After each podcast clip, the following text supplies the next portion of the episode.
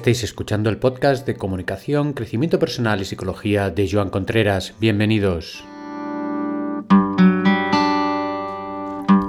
Muy buenos días a todos en este miércoles 20 de febrero. ¿Cómo estáis? Espero que muy bien.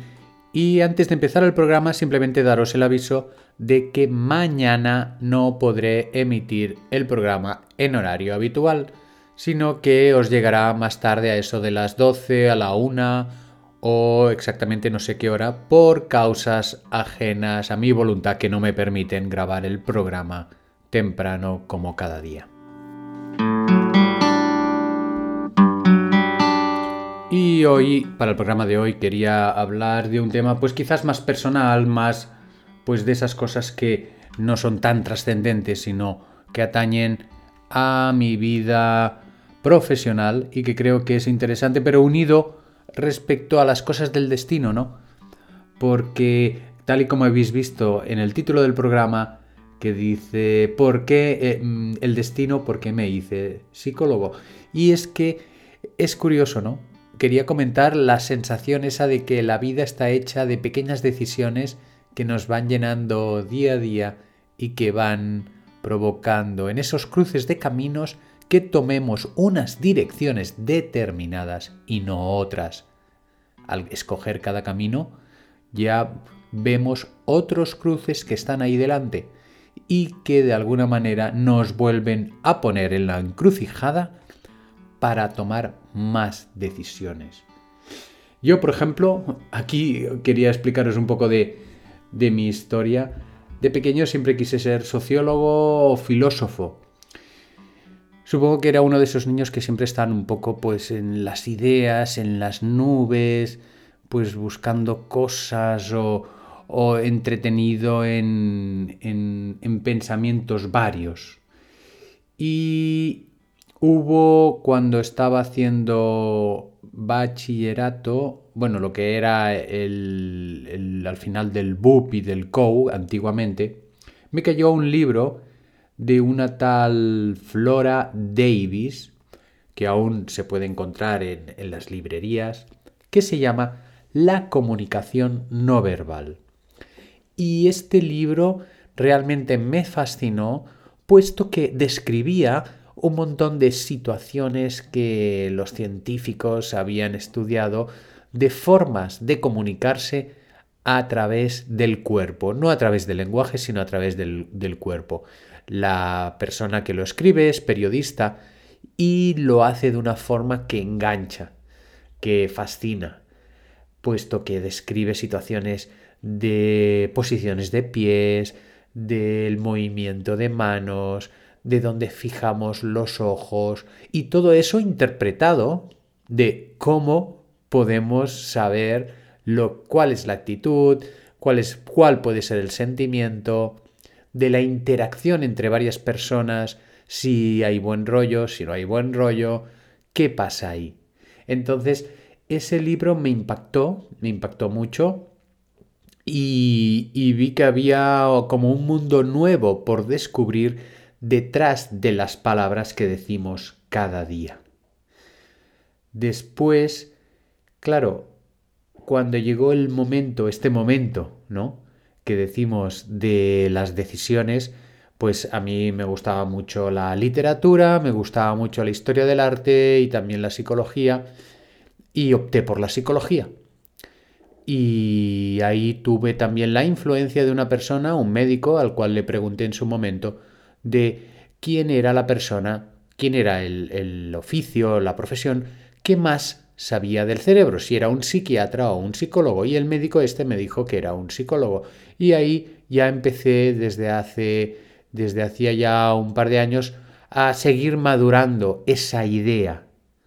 Por, es, por tanto, tanto los libros como las personas nos pueden ir influyendo en esa toma de decisiones.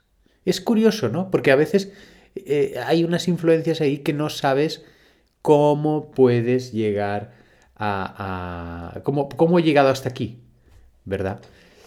Y a partir de ahí pues inicié la carrera que en principio fue una gran decepción, puesto que uno piensa que vas a hablar de Freud o del inconsciente o de las emociones y van y te plantan en primero una historia de la psicología que es un tostón, te plantan también modelos depresivos en ratones y cosas bastante, bastante alejadas de lo que yo pensaba.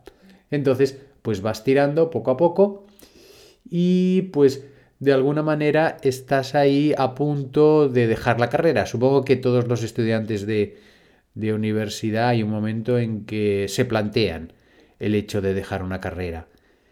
Y, y, bueno, en ese momento yo me lo planteé, el poder dejarla, pero por otro lado empecé a hacer prácticas.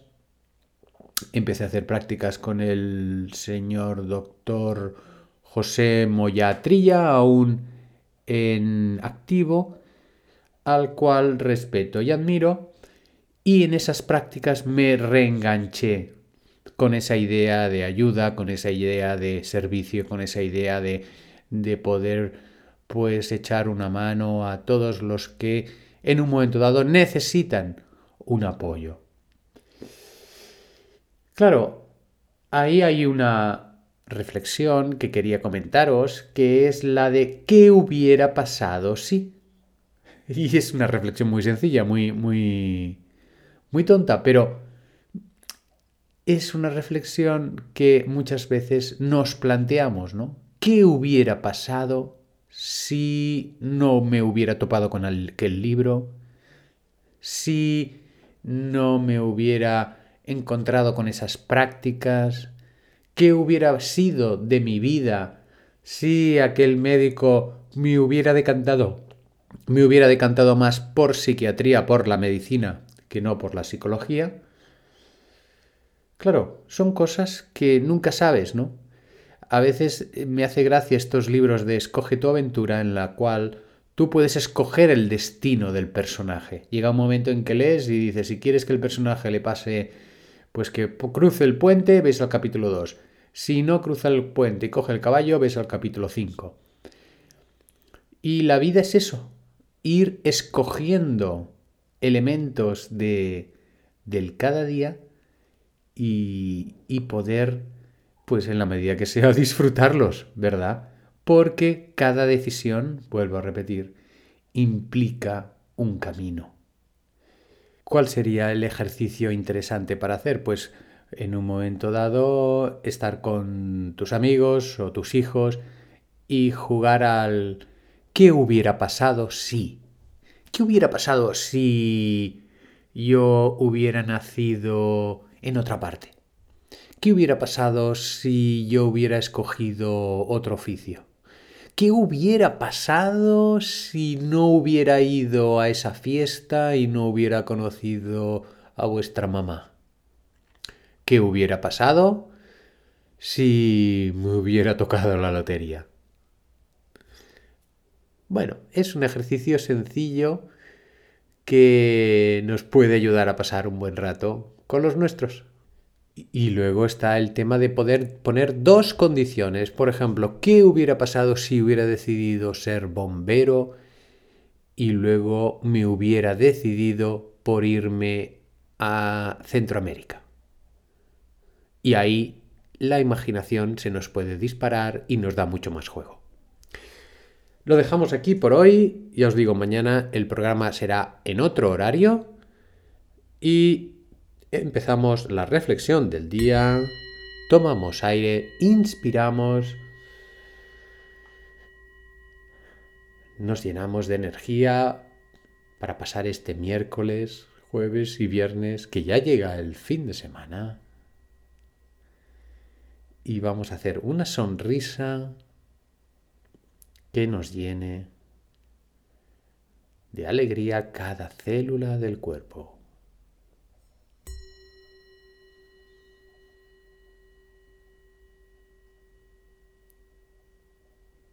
Hasta el próximo programa.